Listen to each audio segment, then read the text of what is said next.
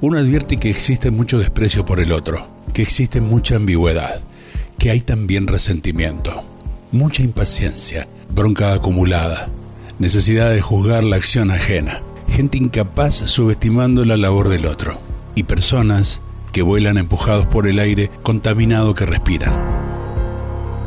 Uno a veces tiene la sensación de cuánta falta les hace a muchos poner los pies sobre la tierra, a quienes descansan sobre nubes creyéndose iluminados por la experiencia soberbia que dibujan sus años en su mente deteriorada por retroceder 20 pasos por cada uno que dan.